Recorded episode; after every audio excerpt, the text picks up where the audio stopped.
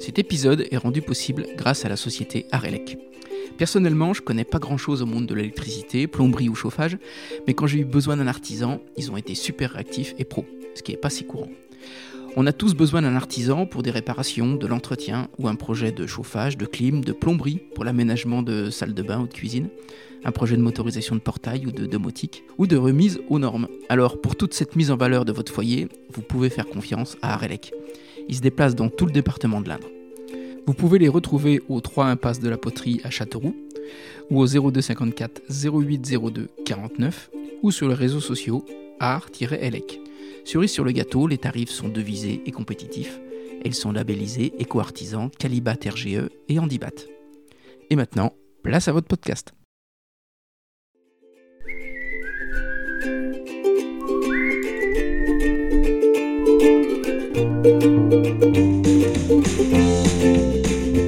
Bonjour à tous, ici Stéphane Bonneau et bienvenue sur Goodberry.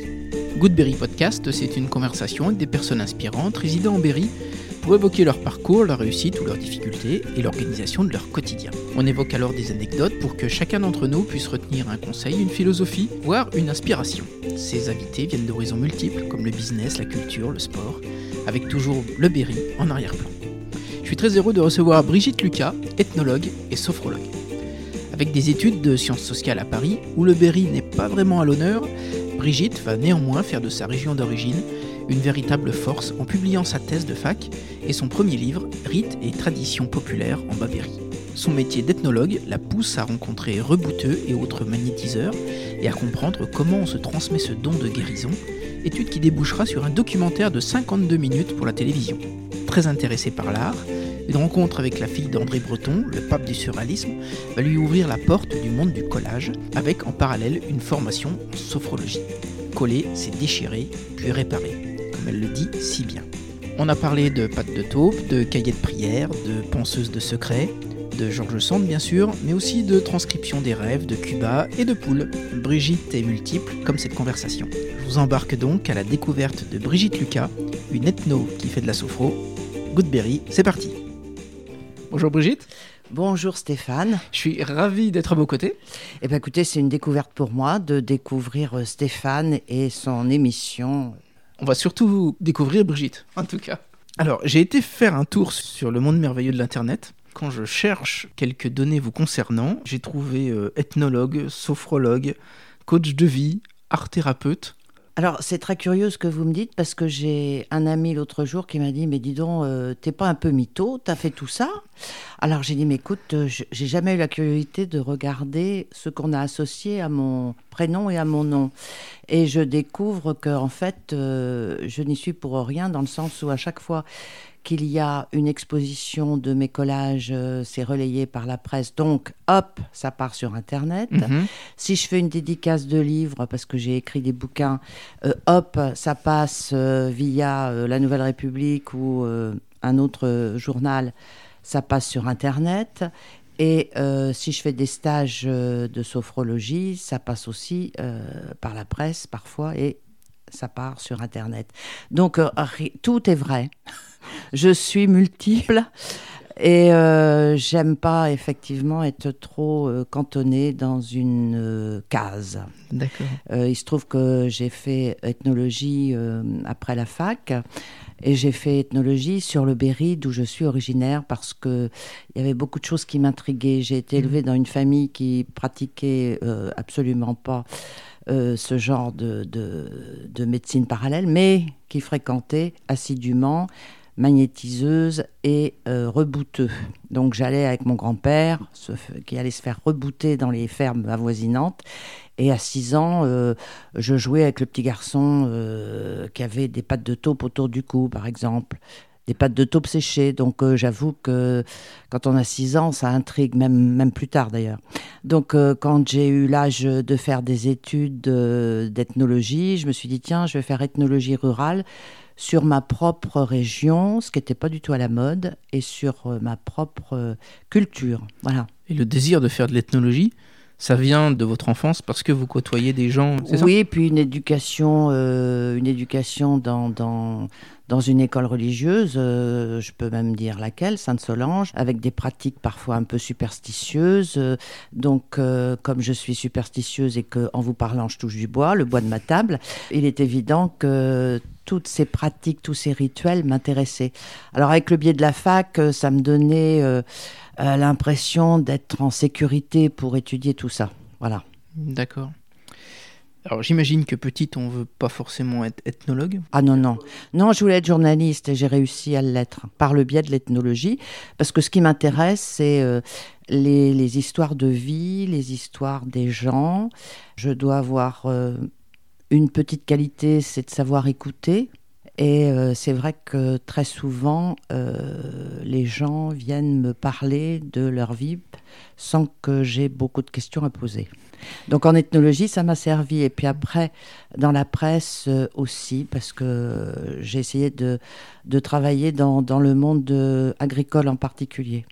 Et l'ethnologie, c'est quoi? C'est l'étude des comportements? L'ethnologie, c'est l'étude d'une société dans un lieu donné. Comment se passent les études? Je suis une élève euh, moyenne, mhm. pas brillantissime, moyenne.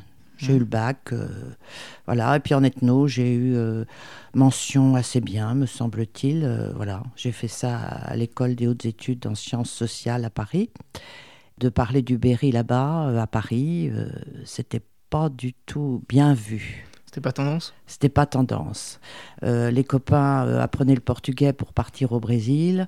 Les autres étudiants travaillaient sur les cités, etc. C'était plutôt ça le la mode de, l'époque. Qu'est-ce qui vous reste de ces années-là? Ça m'a porté toute ma vie, euh, puisque après, euh, j'ai commencé par euh, écrire un, modeste bouquin que j'ai mis sur la table, qui s'appelle Rites et traditions populaires en Babéry. C'était tout simplement ma thèse de fac. Donc c'est écrit euh, dans un style, j'allais dire facard, hein, euh, c'est-à-dire euh, pas, grand public, mais j'avais tellement d'amis de, et de proches qui me demandaient des photocopies de ma thèse que je me suis lancée dans une aventure à l'époque où c'était les tout débuts, où on commençait à faire de l'auto-édition à compte d'auteur. J'ai eu euh, la chance euh, d'avoir euh, des bulletins de souscription qui étaient proposés par la Nouvelle République de l'époque et je me suis retrouvée avec des souscriptions qui m'arrivaient dans ma boîte aux lettres. J'étais à l'époque à Tours. L'éditeur a accepté de faire comme ça, c'est-à-dire que quand on a vu qu'on avait quand même une somme déjà la moitié à peu près du coût du livre, ne me demandez pas combien ça m'a coûté, je me souviens plus, c'était en francs, mais c'était assez colossal quand même pour, pour une jeune étudiante.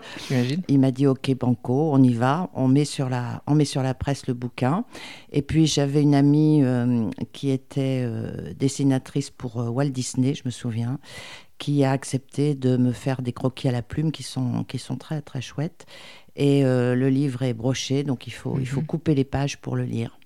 Et puis après, bah, il y a eu l'aventure euh, édition Nouvelle République qui m'a demandé de revoir euh, cet ouvrage, mais pour le grand public avec des photographies. Donc ça a été le Babéry insolite, qui a eu une histoire un petit peu fantastique parce que le livre est sorti un vendredi 13. Alors pour une superstitieuse, c'est quand même rigolo.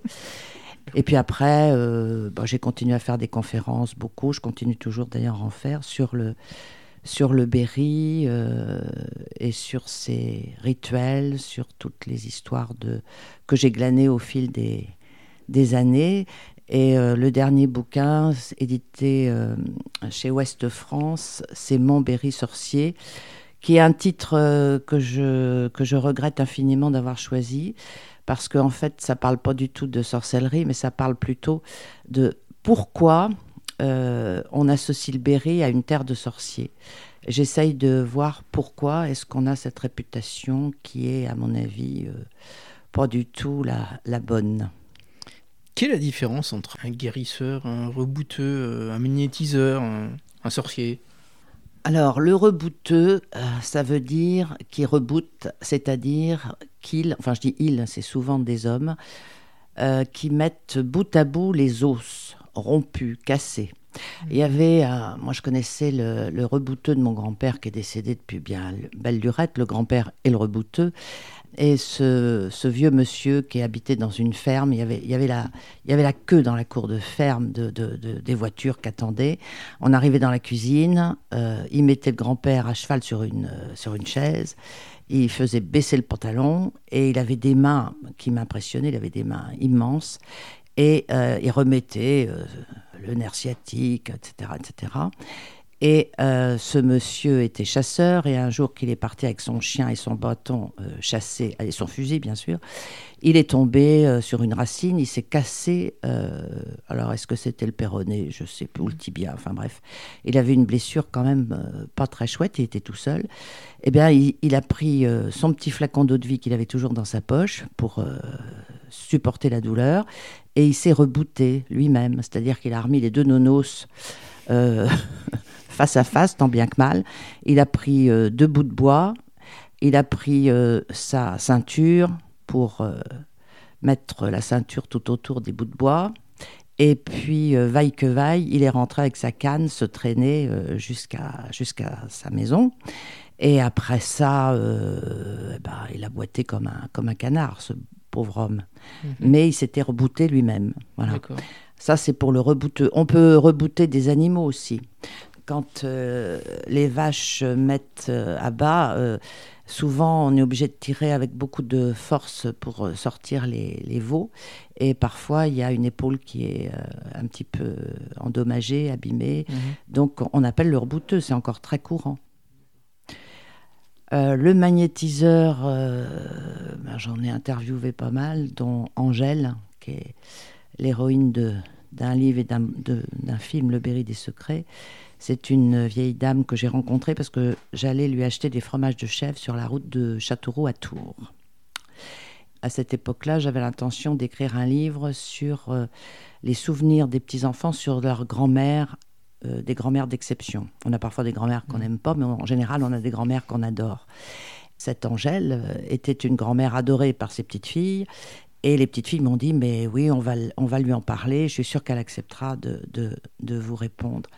Et euh, il se trouve qu'Angèle était une grande magnétiseuse. Et elle avait du monde qui venait de partout, même de Tours, me disait-elle. Elle habitait euh, près de Châtillon-sur-Indre. Et Angèle, avec un nom pareil, euh, déjà, c'était prédestiné. Elle me disait, en regardant ses mains, je sais pas, je sais pas ce que j'ai dans les mains. C'est-il du fluide Je sais pas. Mais elle comprenait pas comment ça marchait. Mais ça marchait. Et alors elle, elle avait euh, reçu beaucoup, beaucoup de prières de guérison de la part d'une dame. Alors elle avait euh, écrit toutes ces prières dans des grands cahiers. Et pour que ça soit plus sacralisé, on va dire, elle avait porté ces cahiers euh, à, à l'église pour que le prêtre de Châtillon guérisse, guérisse pardon, bénisse et guérisse les, les cahiers. Et euh, elle a transmis euh, ensuite les cahiers à ses petites filles. Alors, les petites filles, je ne sais pas si elles les ont Mhm. utilisées, mais euh, Angèle, moi, je l'ai revue quand elle a été finalement dans, dans l'EHPAD de Châtillon, en maison de retraite. Et j'ai jamais vu une dame de, je ne sais pas quel âge elle avait, moi, 88, 89 ans, avec autant de monde dans sa chambre. Ça défilait sans arrêt. Il y avait les aides-soignantes, il y avait les infirmières qui venaient, qui venaient se faire soigner. Euh, on venait se faire barrer le zona, on venait euh, pour euh, la croûte de lait des enfants, des bébés, on venait pour plein de choses. Et quelle est la spécificité d'un magnétiseur? Le magnétiseur, enfin, ou plutôt la guérisseuse qu'on appelle la penseuse de secret, parce que les prières sont soi-disant secrètes. Théoriquement, on passe le don. C'est un don qui ne se fait pas payer, théoriquement. D'ailleurs, Angèle disait toujours, elle répondait toujours à la question Qu'est-ce que je vous dois, Angèle? Vous donnez ce que vous voulez. Donc, elle avait plutôt euh, des fleurs, euh, des chocolats. euh, c'est très rare qu'on lui donnait de l'argent. Et donc, ce don est gratuit. Il se transmet en général euh, de la plus vieille ou du plus vieux au plus jeune, en général du même sang, de la même famille. Mais euh, je me suis aperçue au fil des années de mes enquêtes que euh, c'était pas tout à fait comme ça que ça se passait, puisque moi-même j'ai reçu euh, la prière de coupeur de feu d'une dame qui n'était pas du tout de ma famille, mais qui était beaucoup plus âgée que moi, et qui a jugé que je pouvais recevoir ce, don. Alors euh, j'étais, jeune, j'avais une vingtaine d'années, elle m'a dit, ça a l'air de vous intéresser, Brigitte, je, je, veux bien vous donner la prière du coupeur de, coupeur de feu pour, pour soigner les brûlures. je ne parle pas de brûlures extrêmes. Hein. Elle m'a dit, je vous la récite trois fois, vous prenez pas de notes, vous l'écrivez pas. Si vous vous en rappelez, c'est que c'est fait pour vous. Et j'ai eu l'opportunité, il n'y a pas très longtemps, de la réutiliser. Les, la prière m'est revenue. Ce que vous appelez un don au départ, c'est une transmission plutôt. Et c'est la transmission, moi, qui m'intéresse. Ouais. Mhm. C'est assez mystérieux, cette histoire de, de guérisseurs. Enfin, de, de penseux de secret, euh, il y en a partout. Hein. On parle du Berry parce qu'on est dans le Berry, mais il y en a en Bretagne, il y en a, il y en a dans les Vosges, il y en a dans Lorraine, il y en a partout. Et on ne les appelle pas forcément euh, penseux de secret. Je me souviens qu'en Savoie, j'ai été soignée après un accident de, de luge euh, par une rabilleuse. C'est la même chose, c'est quelqu'un qui, qui soigne par les, par les mains. Sinon que le, le rebouteux vous touche, alors que la magnétiseuse ne vous touche pas. C'est ses mains qui travaillent, mais euh, c'est surtout la prière qu'elle dit à, voix basse qui est a priori efficace. Et alors, ce que j'avais aussi, euh, ce qui m'a beaucoup étonné, c'est qu'en fait, elles guérissent que les, maladies de peau. Vous n'allez pas euh, chez une magnétiseuse pour euh, soigner la Covid, hein. ça marche pas. Ni, ni, hélas le sida, ça marche pas. Mais en revanche, on utilise les dons d'une d'une magnétiseuse qui soigne le, le, feu, par exemple, pour les personnes qui vont en radiothérapie pour un cancer, par exemple. Et là, euh, c'est préventif. Ça évite que la peau soit brûlée et qu'il y ait des conséquences euh, assez désagréables. D'accord. Et vous pensez que les rebouteux, c'est les ancêtres aujourd'hui des ostéopathes, des naturopathes? Ah ben Complètement, complètement, complètement. On a, j'allais dire que le, le rebouteux, euh, c'est, c'est l'ostéopathe d'avant qui n'est pas passé par l'école, quoi, en fait. Il n'y a pas de diplôme ce don, il, est, euh, il le travaille? Non, ça se travaille pas. Est-ce que je me suis posé la question Est-ce qu'il faut être croyant Est-ce qu'il faut être euh, un fervent catholique? J'ai rencontré là aussi dans mes enquêtes euh, une guérisseuse qui elle n'est pas forcément croyante et elle ne fait pas le signe de croix. Elle fait un autre geste mhm. pour barrer le mal parce que on parle aussi de barreur ou de barreuse. Comme on dit, euh, je barre la porte. En Berrichon, on dit je barre la porte ou je barre la fenêtre. On, met des, on mettait des barres euh, qui empêchaient en fait l'étranger ou le voleur potentiel de rentrer dans la maison. Des barres en bois Des barres en bois, tout à fait.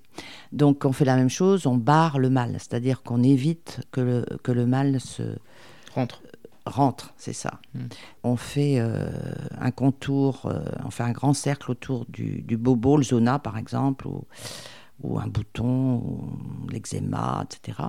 Et elles utilisent, ou ils utilisent, soit la salive, ils mettent la salive sur le doigt qui va circonscrire le, bobo, ou bien le souffle. Elles soufflent sur le mal, M-A-L, et euh, ensuite elles prononce le prénom de la personne qu'on doit soigner avec la prière. Je ne sais pas s'il est nécessaire d'être croyant, en tout cas euh, d'être altruiste certainement, d'aimer son prochain certainement. Ce qui est certain, c'est que les prières sont religieuses. Mm. Et ça, c'est un grand mystère parce que on pense que ce sont des prières qui ont été écrites par euh, sûrement des, prêtres, des curés, parce que au XVIIIe, euh, peu de gens écrivaient, et, français, enfin écrivaient. Il y avait quand même beaucoup d'illettrisme. Donc euh, ceux qui avaient une certaine culture, bah, c'était les hommes d'église. Hein. Mmh. Donc on suppose que ce sont des prières venues de, prêtres. mais c'est une supposition. Moi, j'ai étudié une centaine de prières et dans chaque prière, on, on évoque, on invoque euh, soit la Sainte Vierge, soit euh, Marie, soit euh, Jésus-Christ, soit notre Père, soit Dieu avec un D majuscule. ou bien des saints. Alors il y a Sainte Apolline pour guérir les rages de dents, il y a Saint Laurent pour le feu, il y a, il y a plein de, de, saints du panthéon catholique qui sont invoqués. Et comment vous expliquez que ça vienne de la ruralité plutôt que des villes? Ben Parce qu'on l'appelle la médecine populaire, par contradiction avec la médecine euh, de la faculté. C'est une médecine qui a fait ses preuves, qui est empirique et qui a passé les siècles. Parce qu'il euh, faut bien se remettre euh, dans l'idée que, puisqu'on est dans le Berry, le Berry est un pays, une région, un territoire rural, très rural. Mhm. Et avant l'avènement de la sécurité sociale, on n'avait absolument pas les moyens de s'offrir euh, le vétérinaire et encore moins le médecin. Mmh. Donc euh, il fallait euh, faire fonctionner le système D. Soit les plantes, si on avait une quinte de tout, soit des tas de petites tisanes qui pouvaient prévenir les maux de les maux d'estomac, les coliques, etc. Et puis on, avait, on faisait appel à, la guérisseuse du coin. Et ici, d'un point de vue spécifique en Berry, est-ce que vous pensez que Georges Sand a été témoin de ça ou est-ce qu'elle l'a amplifié? Alors, vous, vous prêchez une convaincue en parlant de Georges Sand, parce que dans mon bouquin, La Montberry sorcier, j'en parle beaucoup de Georges Sand, parce que j'ai vécu euh, en tant que berrichonne et petite fille dans, dans son ombre, évidemment. J'ai été comme tout, comme tous les écoliers, euh, j'ai lu La Mare au Diable. Mm. Et ce qui est quand même étonnant, c'est qu'on continue hein, euh, mm. à étudier La Mare au Diable à l'école en ce moment. Les légendes de Rustique, euh, qu'elle avait fait illustrer par son fils Maurice, racontent toutes les histoires de, de superstitions diverses et variées qu'elle a entendues raconter lors des veillées. Mhm. Donc, euh, quand on voit que maintenant il y a une bande dessinée que j'ai dû vous mettre là, Les légendes rustiques, euh, ça a été édité il n'y a pas très longtemps. Par, euh, c'est dessiné par Bruno Forger et d'après l'œuvre de Georges Sand. Donc, on continue à, à surfer, si je puis dire, sur Georges Sand et les traditions du 19e qui paraissent un peu dépassées maintenant et il y a certains euh, intellectuels locaux qui n'aiment pas qu'on parle euh, de ces, de ces superstitions parce qu'on craint de passer pour des arriérés, des gens, euh, des, primitifs, nous les berrichons, mais moi je trouve que, je trouve que c'est une transmission qui est belle. Il y a une spécificité du paranormal berrichon ou non? Non, non, je pense pas. Il il y a beaucoup de ressemblances avec la les croyances euh, bretonnes, mais je parle de, la Bretagne du centre, hein, la Bretagne euh, rurale, je ne parle pas de la Bretagne euh, maritime, si mhm. je puis dire. C'est encore autre chose. Mais vous allez dans n'importe quel pays du monde, vous avez les mêmes croyances, vous avez les chamans, vous avez les guérisseurs, vous avez... J'ai pas fait le tour du monde, mais j'ai une petite connaissance du Japon où je me suis rendu compte que les Japonais sont très superstitieux. Ils vont dans les temples shintoïstes euh, pour avoir euh, amour, fortune. Enfin, chaque temple a une spécificité. Dans cette transmission-là, pourquoi c'est si important d'avoir le secret? Parce que euh, ça marche mieux chez celui qu'on soigne. si je psalmodie une prière que vous ne comprenez pas, ça a beaucoup plus d'influence sur vous, le malade, que si euh, je lis un texte euh, en français euh, à, voix haute. Donc ça fait partie de la théâtralisation Oui, oui, je pense. J'ai aussi eu un témoignage d'une jeune femme qui avait reçu une prière de guérison en, en langue d'oc. Mhm. Elle comprenait pas ce qu'elle disait mais c'était sa grand-mère qui, qui lui avait passé cette prière. Et elle disait qu'elle avait beaucoup, beaucoup de, résultats positifs avec sa prière en. En Languedoc. Vous savez, ça me fait penser un peu aux messes en latin de, notre enfance. Enfin, je parle pour moi. Quand on allait à la messe, la messe était en latin. On comprenait pas tout, hein, loin de là.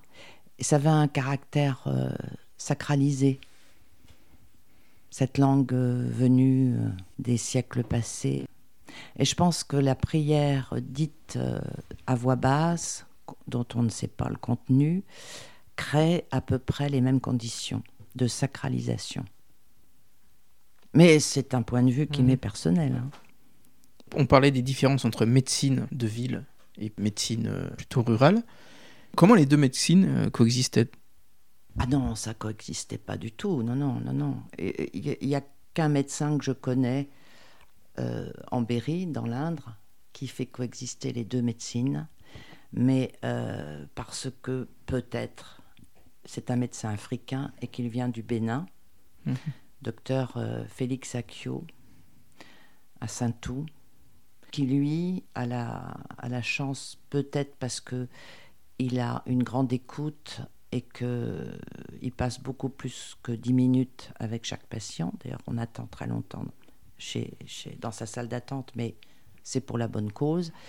Et les paysans, euh, c'est pas péjoratif hein, ce que je dis, les paysans, les agriculteurs, les gens ruraux euh, vont plus facilement confier leurs mésaventures, leur crainte d'être envoûtés, par exemple, à ce docteur, à ce médecin, que euh, ne le ferait chez un médecin de ville, parce que le médecin de ville les enverrait chez le psychiatre immédiatement.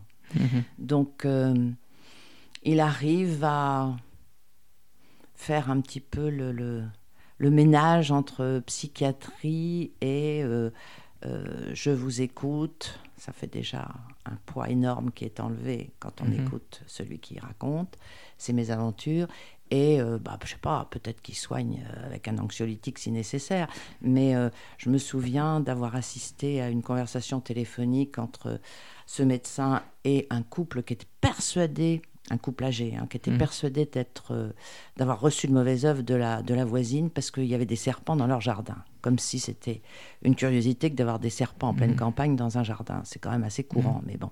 Ils étaient persuadés, eux, que c'était un coup du sort. Et euh, finalement, euh, ce, ce couple âgé est parti en maison de retraite à 30 km de là. Il n'y avait plus de serpents, il n'y avait plus d'envoûtement, tout allait bien. Du coup, les, les relations avec l'Église étaient meilleures? Ah non, ah non, l'Église a toujours condamné tout ce qui était euh, divination, tout ce qui était... euh, euh, ah non, non. non, Et non. pourquoi? Dieu est tout-puissant, il n'y a que Dieu qui a le pouvoir de guérir. Et dans ces années-là, il y a eu des chasses aux sorcières? Euh, curieusement, en Berry, au XVIe siècle, qui était la, la grande période de l'Inquisition, il y a eu très peu de procès de sorcières en Berry. A- moi, j'ai assisté à des conférences de- de- d'historiens et euh, sur ce sujet. Et ce que j'ai retenu, c'est qu'il y avait très peu de, de procès de sorcellerie en Berry, au XVIe siècle. Et cette médecine alternative, populaire, elle arrive au tout début des, des problèmes des gens ou elle arrive à la fin quand vraiment il n'y a, plus- il y a plus d'espoir avec la médecine traditionnelle? Les deux. Pour les incrédules, on y va euh, quand on a épuisé toutes les Mhm. ressources. Et là, malheureusement, souvent, c'est trop tard. Et puis, euh, sinon, pour ceux qui euh, sont persuadés du bien fondé, bah, ils y vont de manière même préventive. Quand, euh, moi, je sais pas, j'ai quelqu'un de ma famille qui a eu le zona il y a quelques années, euh, parisien, euh, qui n'avait pas du tout entendu parler de ces pratiques et qui va chez le médecin de, médecin de ville et qui lui dit bah oui euh, vous avez un zona mais vous savez il faut, faut vous faire barrer ça tout de suite hein.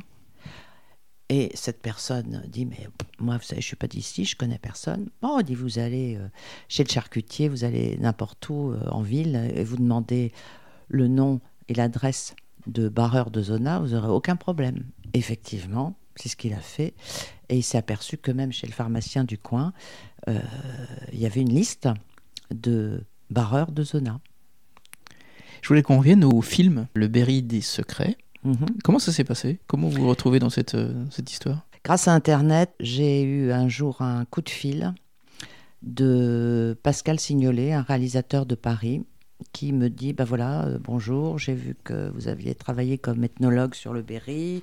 Moi, je veux faire un film sur la sorcellerie. Ah, bah, j'ai dit non, moi, ça va pas marcher parce que j'ai rien à vous montrer. Non, je, ça m'intéresse pas. Et puis il est revenu à la charge une fois, deux fois, trois fois, et j'ai dit écoutez, j'ai une proposition à vous faire.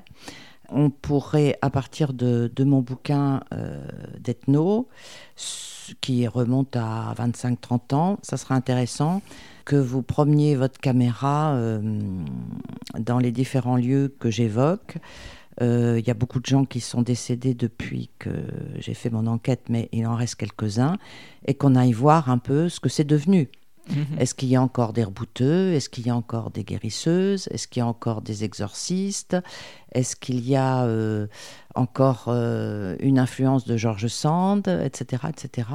Et puis, je suis allée aussi me renseigner auprès de, des archives de l'INA, qui a tous les films du début de l'ORTF. Mhm. Et il suffit de taper Berry, sorcellerie, dans le moteur de recherche, et là, euh, on est atterré atterré de voir euh, tous les reportages qu'il y a eu euh, depuis le début de l'ORTF sur le Berry.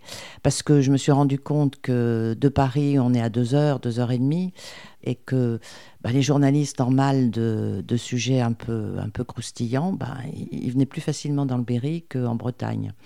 C'était un peu plus loin la Bretagne. Donc, euh, ils venaient se poser là quelques heures et il fallait qu'on leur prouve absolument que le Berry était une terre de sorcier. Moi, ça m'intéressait pas du tout de travailler comme ça. Et en fait, euh, il se trouve qu'avec Pascal Signolet, on s'est très bien entendu et qui m'a même confié que hum, s'il s'intéressait à ça, qu'il avait une grand-mère euh, qui était du côté de, je sais plus, de, enfin pas très loin d'ici, de, de Nevers, je crois, qui avait une réputation un peu sulfureuse comme ça, de guérisseuse, un peu sorcière. Donc c'est pas par hasard si s'était intéressé à ce sujet. Et comme euh, la caméra maintenant, elle est devenue euh, discrète, on peut arriver à faire de belles images, à avoir du son quand même assez propre. Parce que j'imagine qu'en tant que journaliste, c'est quand même un peu plus facile d'aller avec un calepin et un stylo. Là, quand on va dans le Berry avec une caméra, il y a des endroits où je suis allée où on m'a euh, fermé la porte euh, au nez. Il y a d'autres endroits où je connaissais les gens depuis longtemps. Ça, c'est l'avantage d'être du pays et de fréquenter les personnes que vous allez interviewer depuis longtemps et qui ont confiance en vous parce qu'ils euh, savent que vous n'allez pas trahir leurs paroles. Et à ce moment-là, de toute façon, on leur fait signer un papier comme quoi ils sont bien d'accord pour être filmés et que ça sera pour un film. Et une fois que ce petit papier est signé, je me suis rendu compte que pas plus eux que moi, on se rendait compte de la présence de la caméra. On parlait à bâton rompu comme on le fait euh, tous les deux en ce moment. D'accord. C'est un chouette souvenir ah ouais, merveilleux souvenir. Hmm. Ah oui, je suis très contente que ce film existe. Et il est sorti en télé? Il est sorti sur France 3 National et puis après il a fait son petit parcours euh, dans les télés locales à Tours. Euh. On, peut, on peut le trouver où? Ce que je sais, c'est qu'on peut encore le commander à TGA Productions, qui est en région, de, région Touraine. C'est un documentaire de 52 minutes. D'accord, je mettrai les, euh, les liens. Brigitte, je voudrais qu'on parle aussi de collage. Oui. Quelle était la place de l'art quand vous étiez petite? Ben, J'ai démarré euh, ma passion pour, euh, pour l'ethnologie, le journalisme et la peinture euh, à l'âge de 15-16 ans. J'avais ma grand-mère qui comptait beaucoup pour moi, qui s'était aperçue que j'adorais dessiner. D'ailleurs, j'ai retrouvé quelques cahiers où je, faisais des caricatures de mes profs. Elle m'a offert euh, pour mon anniversaire des cours de, peinture avec une prof de, peinture, de dessin, euh, de l'école euh, Pierre et Marie Curie. Donc ici à Châteauroux À Châteauroux. Et j'allais tous les jeudis, c'était le jeudi à l'époque, on, était, on avait journée libre. j'allais tous les jeudis prendre mes cours avec cette dame qui ne doit plus être de ce monde depuis longtemps. Et elle me faisait recopier bah, les, grands, Picasso, euh, Derain, Fernand Léger, Van Gogh, etc., etc. Donc en même temps, elle m'apprenait comment on faisait un vert façon Van Gogh, qu'un bleu façon Klein, et en même temps, elle me faisait euh, apprendre l'histoire de l'art à travers les peintres qu'elle me présentait. Donc, euh, bah, c'était un chouette cadeau. Et puis, euh, quand j'ai passé le bac, je savais pas trop quoi faire de, de ma peau. Et j'avais bien envie d'aller vers l'art. Donc, j'ai demandé à mes parents si je pouvais faire les beaux-arts. Bien évidemment, les parents ont dit non. Ça, c'est classique. Si vous dites que vous voulez être comédienne ou si vous voulez être artiste, en général, les parents vous disent mmh. Il faudrait mieux choisir un travail euh, plus sûr. Plus sérieux Plus sérieux. Donc, euh, bon, j'ai fini quand même par, être, euh, par aller un petit peu aux Beaux-Arts de Tours, où je, je, faisais la fac. Et en parallèle, je fréquentais les Beaux-Arts de Tours assidûment, mais en, auditrice mmh. libre, comme ça. Et puis, j'ai jamais vraiment arrêté de, de peindre, avec aussi des petites périodes où j'ai laisser les, pinceaux de côté. Je suis arrivée en Touraine euh, et là, euh, j'ai fait une rencontre euh, au Bellouette, qui est la fille d'André Breton, qui habite cette région de Touraine. On a sympathisé. J'avais l'intention de faire un livre sur les filles de, ça tombait bien, fille d'André Breton, fille du général Monoury, fille de, je sais plus, Georgina Dufoy, j'avais dans, dans, ma liste. Et puis, il se trouve que ça n'a pas abouti parce que Aubélouette a refusé euh, de continuer. Mais euh, il y avait quand même euh, une sympathie entre nous par rapport à, à l'activité artistique. Elle m'a invité à ses expositions de collage. Et là, j'ai été absolument fascinée parce que bah, elle, avait, elle a la patte surréaliste. Hein. Euh, elle avait pour, euh, pour parrain Max Ernst, alors euh, c'est quand même pas mal.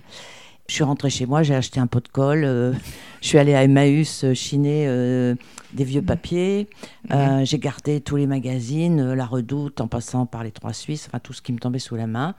Et puis, comme j'habitais dans une maison un peu, un peu, un peu grise, où il n'y avait pas beaucoup de soleil, je me suis dit, tiens, euh, ça coûte moins cher en plus que d'acheter euh, des huiles et, des toiles.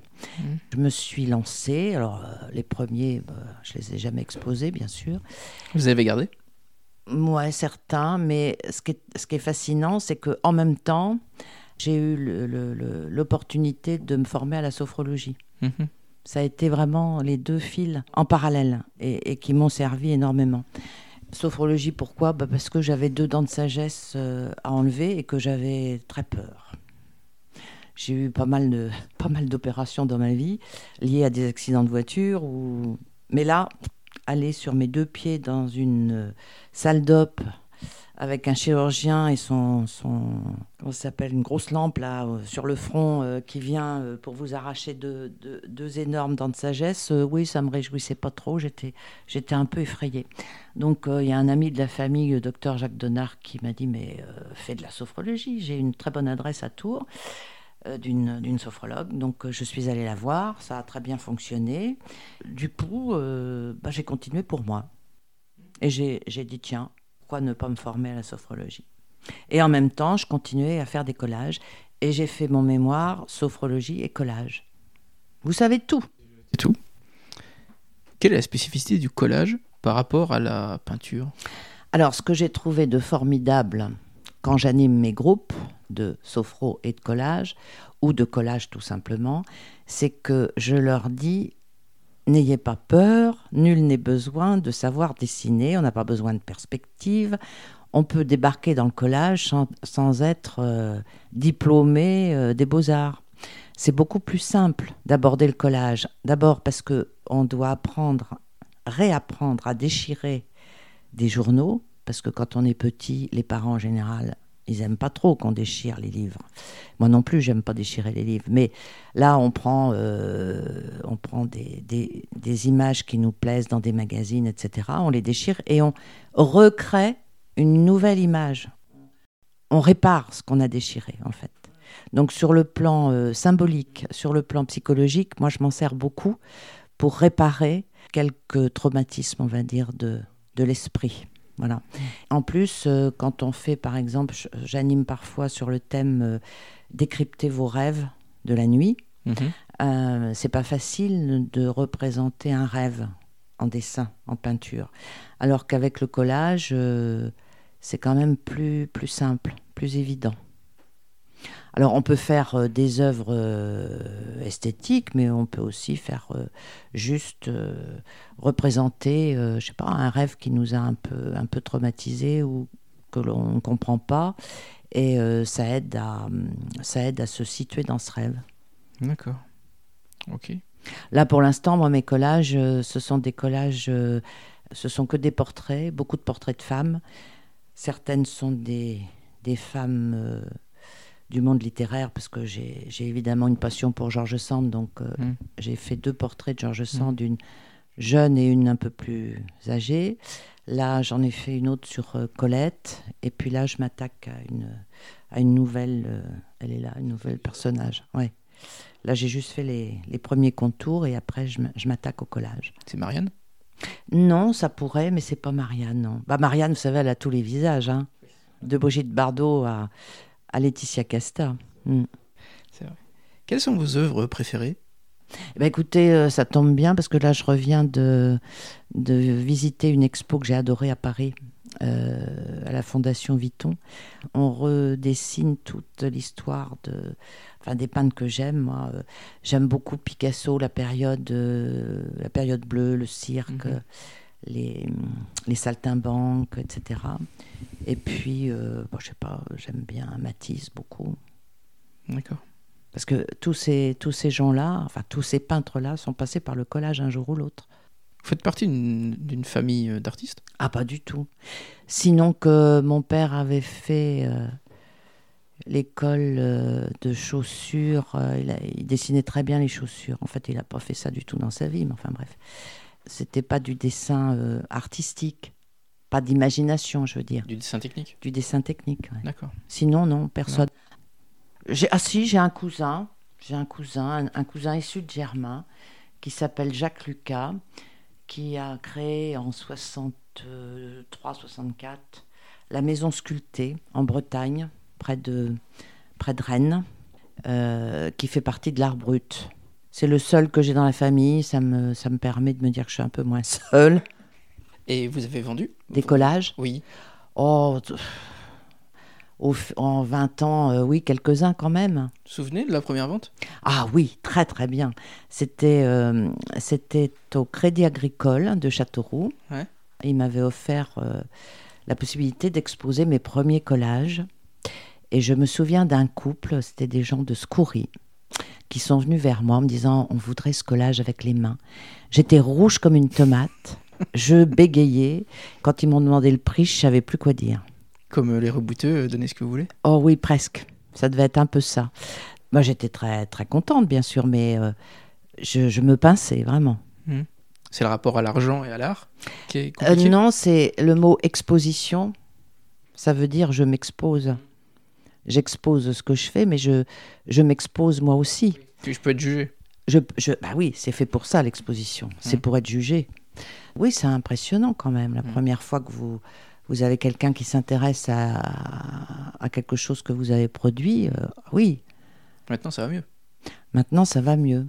Et quand je suis rentré donc euh, à l'atelier, vous m'avez dit qu'il y avait des collages qui étaient à la Picurieuse. Oui, Il y en a combien?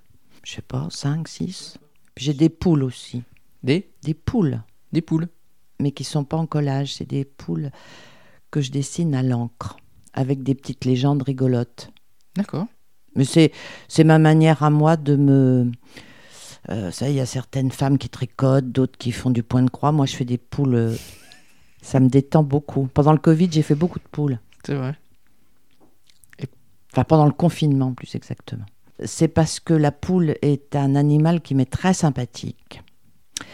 Parce que on la trouve partout dans le monde. La poule et le coq. Mhm. Des œufs. On en mange partout dans le monde. Vous allez en Afrique, il y a même des combats de coqs. Euh, vous allez en Afghanistan, j'y ai mangé des omelettes. Et dans le Béret, en France et en Europe, il y a des poules. Donc euh, c'est un animal très fédérateur et qui donne à, qui, qui donne à, à nourrir.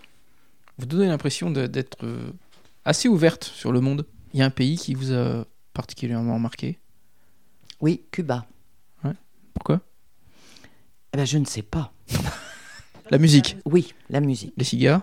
Non, je fume pas Non, le cigare. bon. J'ai été très malade avec un cigare que on a voulu me faire goûter quand je visitais une propriété euh, agricole.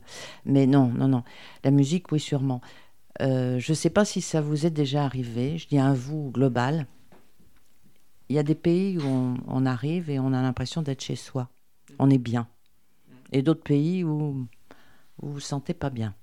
Cuba, euh, ça fait très longtemps que je traîne une affiche de, de la Havane, je sais pas pourquoi. Un jour, j'ai eu l'opportunité d'y aller, j'y suis allée trois fois. J'étais bien, J'a- j'avais plus de douleur nulle part, euh, la chaleur me gênait pas plus que ça. euh, euh, moi qui n'ai jamais mis les pieds en Afrique, euh, enfin à part euh, l'Afrique du Nord, j'ai eu l'impression d'avoir le continent africain dans toute sa diversité à mes pieds. Il y a toutes les couleurs de peau. Mhm. Euh, je parle espagnol, donc ça facilite les choses. Comme je suis une grande écoutante, mais aussi une grande bavarde, c'est génial parce que je pouvais parler en espagnol avec les gens. Comme j'étais pas en voyage organisé, je prenais tout mon temps. Je, je palabrais et j'ai adoré ça. Vous dessinez en musique? Euh, oui, ça m'arrive. Ouais, ouais. Mais c'est plutôt, plutôt euh, musique classique. Mozart ou bien. euh, Mais je prendrais bien la musique originale du dernier film que j'ai vu qui m'a emballé, La Panthère des Neiges, de Sylvain Tesson. de Sylvain Tesson. Hmm, Très beau bouquin. Ah, Génial. hein. génial. Quelle est votre matière préférée quand vous collez?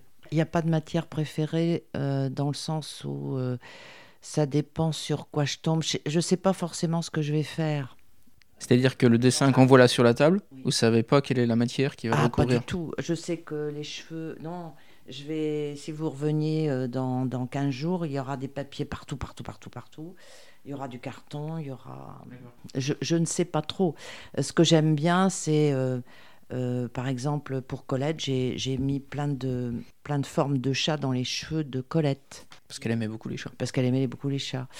C'est tous les, les- les papiers, les couleurs euh, possibles et inimaginables qui me tombent sous la main. Je ne sais jamais trop Est-ce que vous pourriez nous donner euh, le titre d'un livre qui vous a marqué, qui vous a plu? Alors, il y en a un, c'est Frédéric Lenoir sur Carl Jung, Carl Gustav Jung.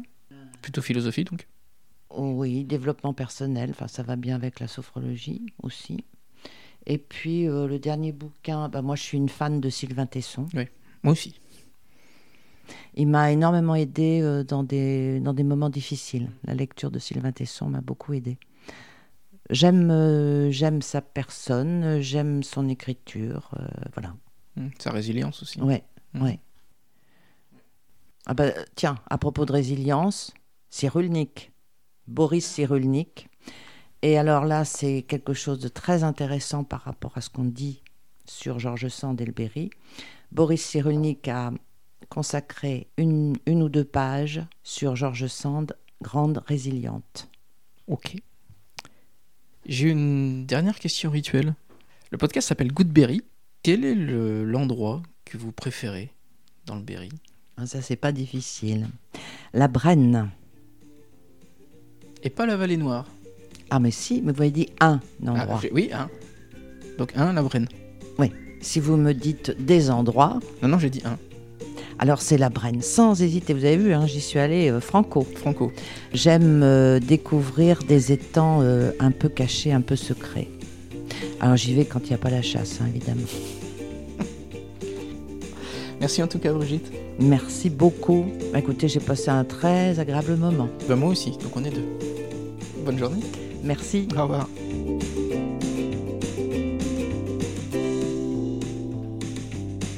Voilà, j'espère que vous avez apprécié cet épisode. Et si c'est le cas, merci de le partager sur vos réseaux sociaux préférés. Pour être alerté lorsqu'un nouvel épisode est en ligne et par conséquent n'en manquer aucun, vous pouvez vous abonner sur Apple Podcast, Spotify, Deezer, Google Podcast ou Goodberry est référencé. On s'approche des 4000 téléchargements et je vous en remercie. Je vous retrouve donc pour une prochaine conversation avec un parfum western. D'ici là, portez-vous bien et inspirons-nous.